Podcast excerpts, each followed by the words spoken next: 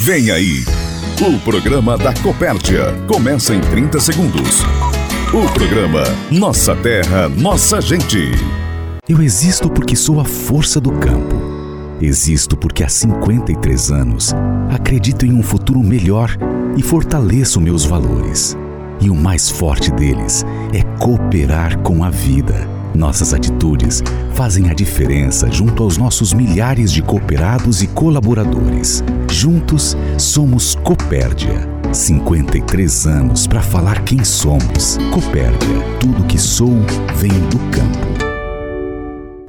Tudo que somos vem do campo. Para aproximar associados, produtores e amigos, está no ar. Nossa terra, nossa gente. A Copérdia mais perto de você. Olá, Herter Antunes.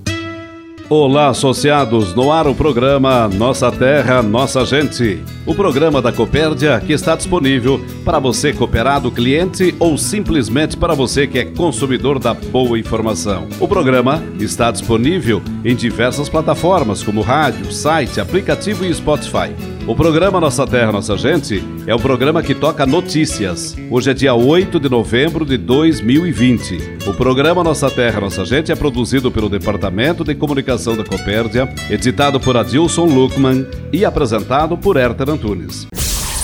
Ouça agora.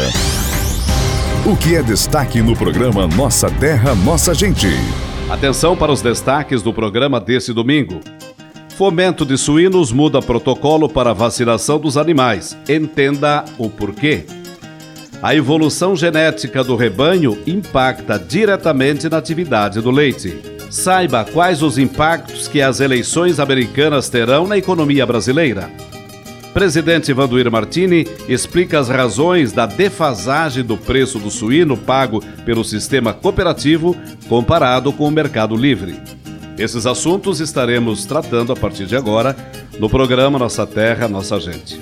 E na abertura do programa, eu convido o presidente Vanduir Martini para dizer qual o assunto que ele vai abordar no programa de hoje. Bom, primeiro saudar o amigo, saudar os colegas de trabalho, os nossos produtores, nossos é, parceiros de negócios, fornecedores, os nossos é, prestadores de serviços é, e saudar essa grande família Copérdia. É, quero aproveitar para saudar também e parabenizar é, pela passagem do Dia do Técnico Agrícola, que aconteceu no dia 5, na quinta-feira da semana que passou. Então, parabéns aos colegas, aos amigos técnicos agrícolas da Copérdia, técnicas agrícolas da Copérdia, é, aos técnicos das outras empresas, aqueles que são profissionais liberais. Então, parabéns, obrigado pelo trabalho que vocês fazem, parabéns por ajudar o desenvolvimento das propriedades, parabéns às instituições de ensino que formam esses profissionais. E certamente isso é uma diferença bastante grande para nós quando a gente trata do trabalho do dia a dia. Então, parabéns mais uma vez, sucesso a todos. E quero falar um pouquinho sobre esse momento da suinocultura, esse descolamento que nós estamos vendo. É, de preço, preços históricos, me parece que antes nunca vistos.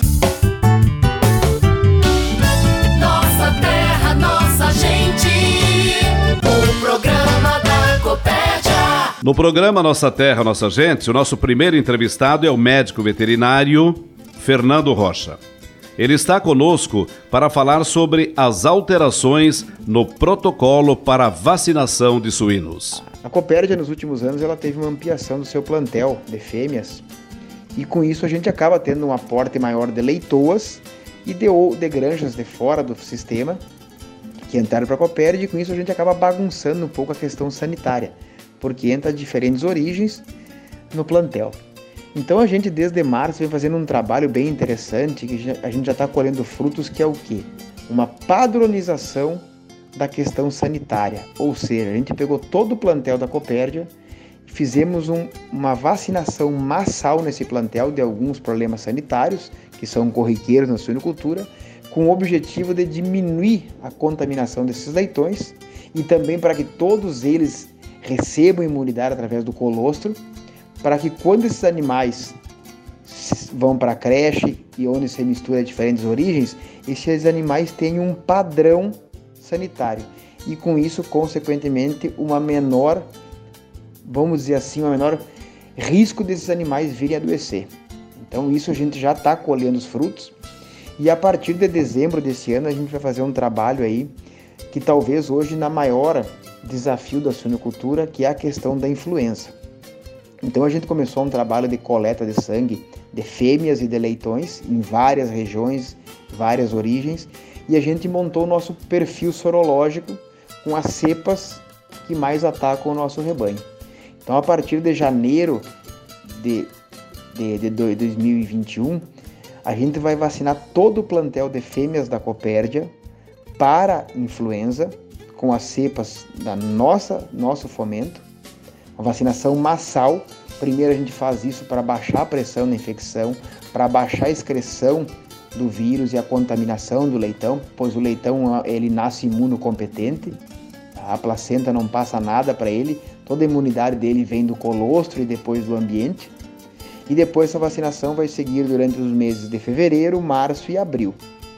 Ah, o objetivo disso é para quando esse leitão nascer lá em final de fevereiro, março, quando ele chegar em final de creche, início de, de recria, esses animais, quando são desafiados com a chegada do inverno, com a chegada do frio, a gente diminua o risco da influenza nos suínos. Lá nós estamos vacinando a mãe pensando na melhoria do resultado lá os animais aos 60, 70 dias de idade depois, já em fase da engorda. E eu acredito que a gente vai colher bons frutos e bons resultados em conversão, em GPD e todo mundo sai sempre ganhando. Compartilhamento Copérdia. A história de quem está fazendo a diferença para produzir mais. Olha, o gerente do Fomento de Leite, Flávio Durante, participa do programa Nossa Terra, Nossa Gente. Hoje ele fala sobre a evolução genética no rebanho de bovinos de leite. Pesquisadores da Embrapa Gado de Leite e de grandes empresas multinacionais na área da genética estão estudando como aumentar a eficiência alimentar das vacas leiteiras. O termo parece um pouco complicado, mas na prática significa basicamente fazer com que os animais ou as vacas produzam mais comendo menos. Como em tantas espécies, tem indivíduos que comem menos e ganham mais peso que os outros, estando nas mesmas condições. Com as vacas não é diferente Algumas podem apresentar melhores resultados em termos de produção de leite, alimentando-se em menor quantidade ou igual às outras.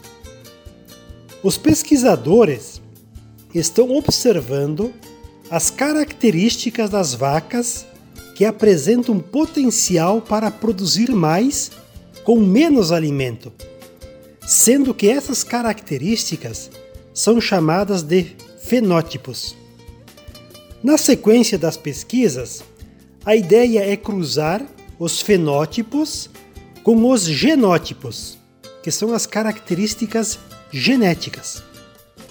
As pesquisas com marcadores genéticos possibilitarão entender as condições necessárias para se obter vacas mais eficientes, possibilitando uma nutrição de precisão com animais selecionados.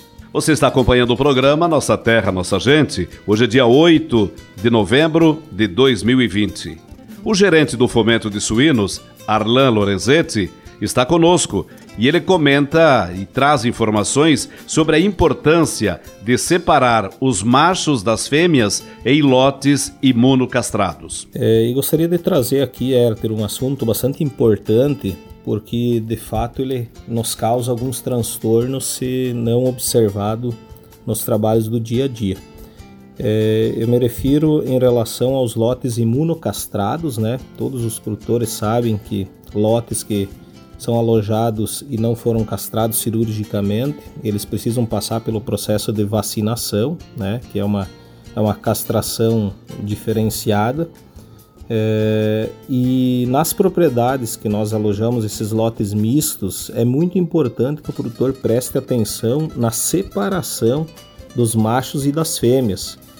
É, de fato, vem acontecendo em algumas propriedades, ou aconteceu, de uma baia, por exemplo, é, ter lá 10 animais fêmeas e um macho misturado com essas fêmeas. Esse animal macho, até o momento que ele não receber a segunda dose, ele é um potencial reprodutor.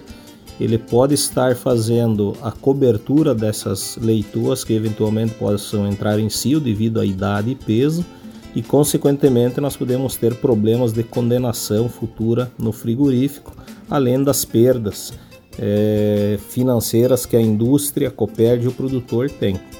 Eu cito um exemplo, na última, nos últimos 15 dias tivemos um lote onde foram condenados 14 animais e todo mundo perdeu, inclusive o produtor também na sua remuneração. Então eu gostaria de pedir bastante cautela e atenção, tanto da, da nossa equipe técnica que visita as propriedades, quanto ao produtor que permanece em torno de 120 dias com o lote é, diariamente observando, tratando os animais, cuidando, zelando por esse patrimônio, para que preste atenção também disso. E também sobre suínos remanescentes. Todos nós sabemos que não é permitido segurar animais final de lote. Todos os animais no carregamento do, do lote normal precisam ser abatidos, mesmo que o produtor venha consumir algum animal, precisa ser devidamente terminado todos os animais que estão na propriedade sob o risco de sofrermos penalizações, inclusive dos órgãos fiscalizadores. De volta ao programa Nossa Terra, Nossa Gente, o gerente do Fomento de Leite, Flávio Durante.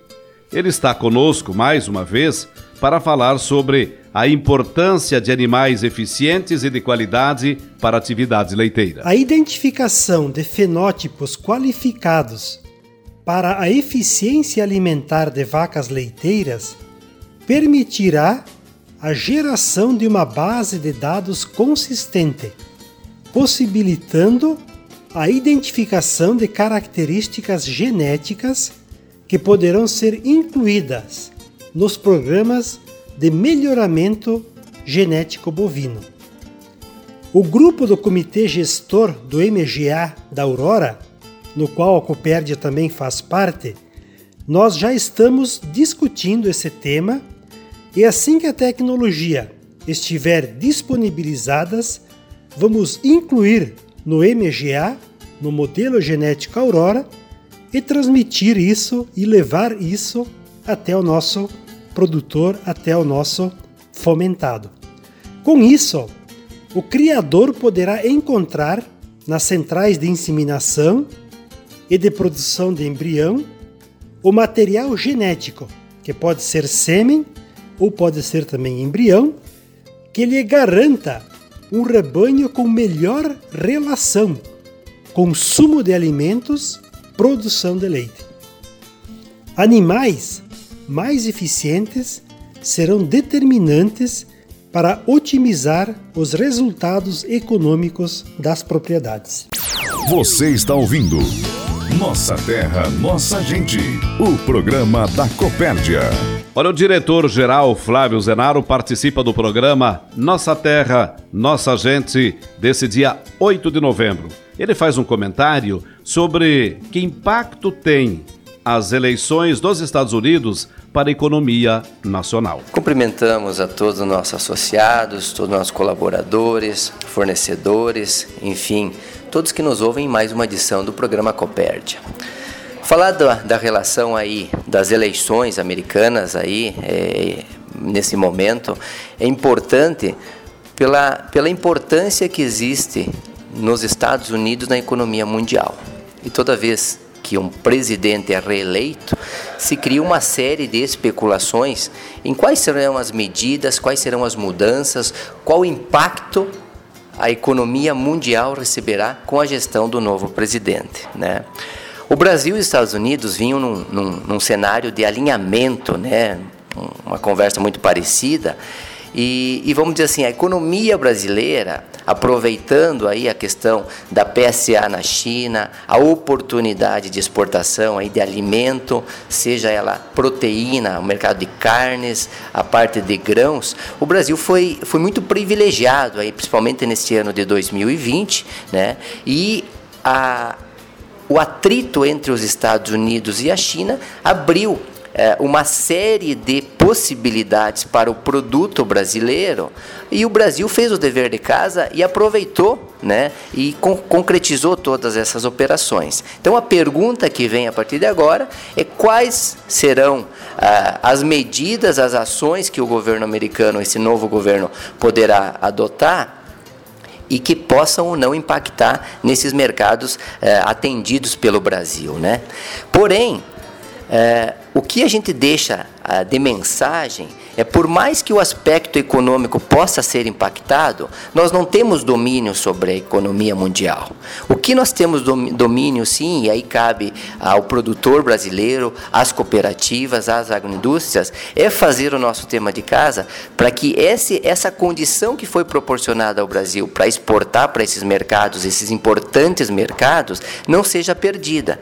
E aí me parece que o, o grande aspecto que todos nós precisamos atentar é com a questão sanitária. Essa talvez seja a grande barreira que o Brasil não pode perder. Né? Essa é a grande, grande proteção que o Brasil conquistou e que ele não pode perder. Então aí fica o dever de casa para que cada um de nós, e aí vem o trabalho da cooperativa, do corpo técnico, de todo o sistema Aurora, em, em assegurar que todo o produto produzido tenha a qualidade, a segurança alimentar, a segurança sanitária, para que amanhã não seja um possível problema de entrave para exportações. Então a mensagem que fica, por mais que exista governos novos, por mais que existam acordos comerciais, Cabe a nós fazer o tema de casa, cabe a nós garantir a segurança do produto que estaremos produzindo e disponibilizando para o mercado externo.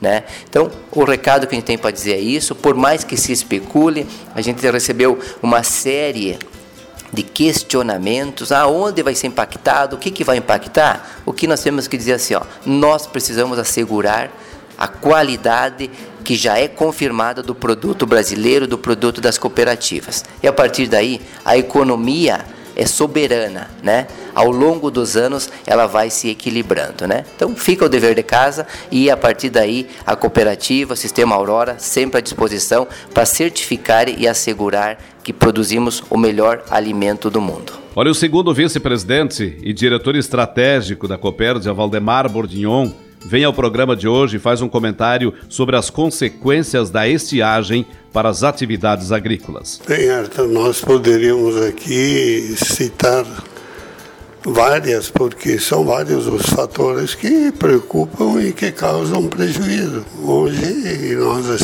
temos como principal dificuldade a alimentação, especialmente do gado, de leite e alguns que têm gado de corte mas já estamos com um problema sério de água e especialmente eh, agora para o futuro, porque nós não, não temos milho para fazer silagem, não tem outra a pastagem de verão que foi plantada não desenvolveu, não, aquela que germinou não, não cresce, não, não produz nada.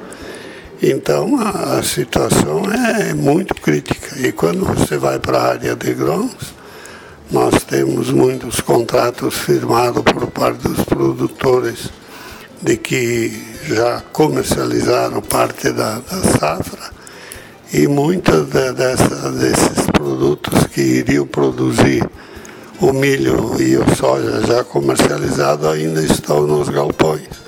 Não foi possível o plantio ainda então é uma situação que nunca se viveu nessa época do ano uma situação dessas. Eu tenho já 70 anos e não nunca vi uma situação igual a essa. Desde de agosto que não se consegue plantar, quem conseguiu plantar não desenvolveu, praticamente já perdeu E não tem nenhum indicativo de que a, o tempo mude. Nós tivemos uma semana que, está terminando o clima praticamente de inverno, e isso é um, um sinal de que não deveremos ter chuva tão logo.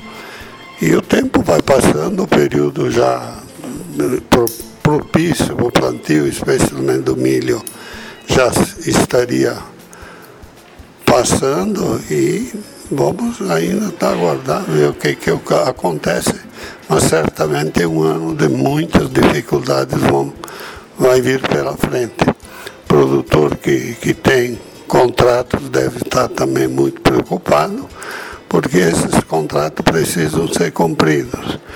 Então vamos, vamos aguardar, mas certamente um ano de muita dor de cabeça, de muita dificuldade em, em função das questões climáticas que estamos vivendo no momento especificamente atividades de leite, né? Não, não, dá, não planta o milho, a silagem vai terminando e aí entra o problema da falta de alimentação. É, hoje quem tinha silagem praticamente terminou. Milho que foi plantado para recompor os estoques, especialmente de silagem, não está, mesmo que não tenha sido plantado, não desenvolve, não tem, não vai dar grão, só vai dar um pouco de palha. Pastagens zero, não se criou nada, não está vindo nada, nenhum tipo de pastagem. Então ficou muito complicado com o produtor de leite também, porque a vaca precisa de uma alimentação equilibrada e não se consegue nem os insumos necessários, sem contar que o preço disparou em função da falta. Por isso a atividade leiteira deve ser a que mais sofre, já está sofrendo. E sem uma expectativa, porque mesmo que tenhamos chuva, que a gente espera que daqui a pouco a chuva volte, há um período determinado entre o plantio e o tempo que se pode utilizar. E, e a vaca precisa alimentar todo dia e então é, é, realmente é um momento que a gente não, não sabe nem o que opinião dá e não é plantar o desespero, mas em algumas propriedade, a situação já está praticamente insuportável. Até a água para os animais beber está faltando. E aí, com certeza, a produção de leite já está sentindo e vai ficar muito mais difícil ainda. Vai cair, o leite deve ter uma, um novo momento de preço, porque não vai haver oferta a não ser que se traga leite de outras regiões, de outros países. A mensagem de quem está à frente e junto com você na Copérdia. Recado do presidente. O presidente Vanduir Martini está conosco no programa de hoje. Ele vai fazer um comentário sobre o mercado de suínos e vai explicar por que o preço pago pela Aurora Alimentos tem uma defasagem em relação ao preço pago pelo Mercado Livre. Bom, é, nós estamos acompanhando essa movimentação do mercado, especialmente na atividade da suinocultura, é, muito, muito potencializado pela demanda internacional de produtos, né? O país está tendo uma oportunidade bastante grande de escoar a sua produção interna para outros países. O mercado interno ainda também bastante aquecido e tudo isso leva a essa precificação que estamos observando aí.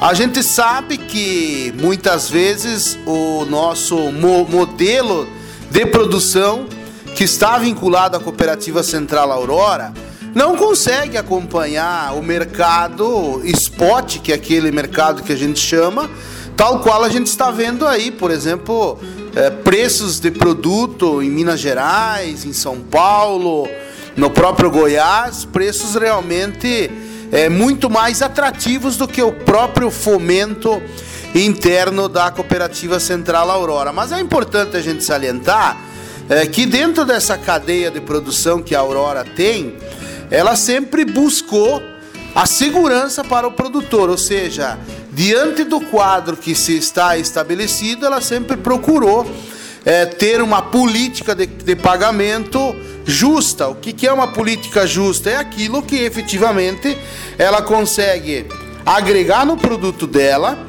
ir para o mercado, comercializar, obter a sua margem e dentro dessa margem possibilitar um resultado para a central que depois de apurado volta parte dele para as cooperativas, que depois de apurado volta parte desse resultado para o cooperado que participa dessa, eh, vamos dizer assim, dessa cadeia de produção. Agora, se a gente observar hoje a condição do mercado spot, o mercado spot ele tem uma variação bastante grande, ele não tem proteção, especialmente quando o mercado declina de preço e a gente espera que isso não aconteça. Não é esse o objetivo. Tomara que o mercado fique é, valorizado, porque eu acho importantíssimo todas as cadeias aproveitarem esse momento. Agora, muitas vezes a gente escuta, poxa, a Aurora poderia encostar um pouco mais nesse preço no mercado é, que está sendo apontado aí é, no mercado spot. Mas infelizmente a política de pagamento, a política de controle, a política de proteção, quando há uma inversão de preço, ela é diferente na Aurora.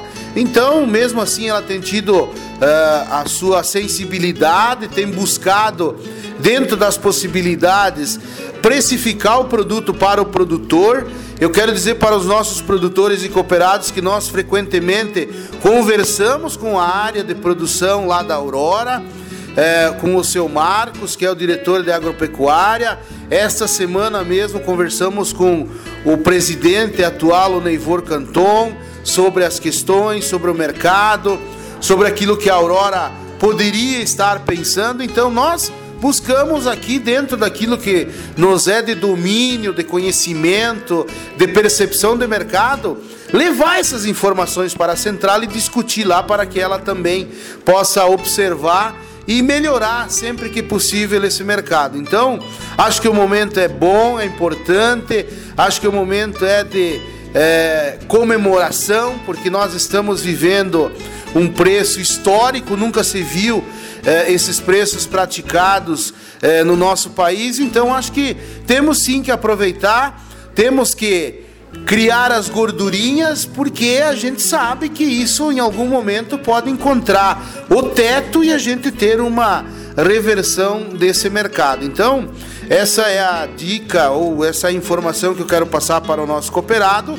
que sim, que o vosso presidente Vanduir Martini procura o contato semanalmente com a Aurora posicionando o que está acontecendo no campo. Afinal de contas, vocês nos elegeram para a gente representá-los. E a gente tem tido essa sensibilidade e feito isso semanalmente com a Cooperativa Central Aurora. Presidente, há uma defasagem em relação ao mercado, o que a cooperativa central paga e o mercado livre. Pode gerar algum tipo de insatisfação entre os produtores, essa diferença? É claro, é, eu quero dizer aqui uma coisa para os produtores também, né? A Copérdia também tem parte do suíno dela que é dela. E que hoje, se ela pegasse esse suíno e dissesse: Não, eu não vou mais vender para Aurora, eu vou vender para o mercado spot, eu vou ganhar mais dinheiro. Mas o cooperativismo não funciona dessa forma. Nós estamos vinculados a um sistema de cooperação, a um sistema de produção que ao longo dos anos tem buscado sustentação, tem buscado crescimento e tem buscado estabilidade. Então eu preciso ter isso muito claro que quando eu adoto a filosofia de cooperação, de cooperativismo, eu preciso estar despido de qualquer interesse que não seja o que o sistema está vinculado. Então, é lógico que gera insatisfação.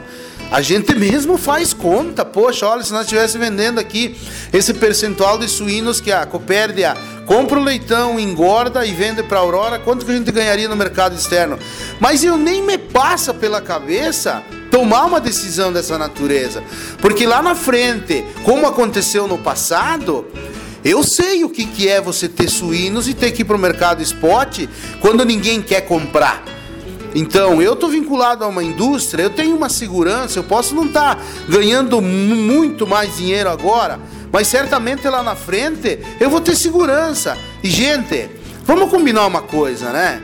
Se a gente ainda não aprendeu com tudo o que aconteceu esse ano, do quanto é a importância da segurança para nós, me desculpem, viu? Acho que a gente nunca mais vai aprender então. Estamos encerrando o programa Nossa Terra, Nossa Gente. Obrigado pela audiência. Uma semana produtiva para todos e até domingo que vem, nesse horário, nesta emissora. Produzido pela equipe de comunicação da Copérdia e por todos os associados. Termina agora o Nossa Terra, Nossa Gente. O programa da Copérdia. Ouça o podcast desse programa no site Copérdia, aplicativo Copérdia ou no Spotify. Até o próximo programa.